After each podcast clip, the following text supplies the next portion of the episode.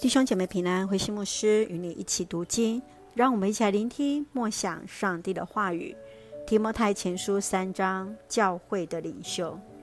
提摩太前书三章是保罗第一段论述的结语，他提出教会领袖监督与领袖的助手执事所应该具备的品德资格以及职责的要求。从第一节到第七节。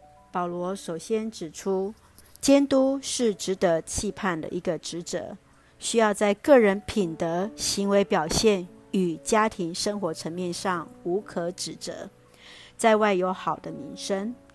在第八节到十三节是接续谈论到执事的资格，要端庄，不一口二舌，不贪那不义之财，来存着清洁的良心，没有可责之处。最后，保罗来教导提摩太管理上帝的家，都当以耶稣基督为根基。最后是对耶稣基督的颂赞诗歌来作为结束。让我们一起来看这段经文与默想。请我们一起来看第三章十五节。这封信要告诉你们，我们在上帝的家应该怎样生活。这个家就是永生上帝的家，是真理的柱石和基础。在保罗写给提摩太这封书信中，要让提摩太清楚教会的意义。教会就是永生神的家，是真理的柱石和根基，是呼召出来高举真理，使人看见。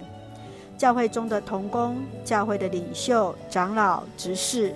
都当有好的品格、好的信仰、正常的婚姻关系与美好的家庭关系。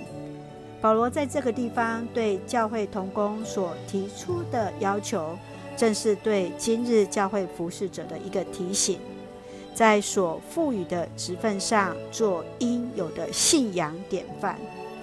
亲爱的弟兄姐妹，保罗称教会是上帝的家。你所认识的教会是什么呢？你认为在今日的教会中，对牧者长职的要求有哪些呢？对今日担任牧者与长职同工的你，又有什么样的提醒呢？圣愿主来帮助我们彼此建造、彼此扶持、彼此带到，相互来提醒。让我们也来羡慕，来成为上帝的同工，一起用提摩太前书三章十五节作为我们的金句。这个家就是永生上帝的教会，是真理的柱石和基础。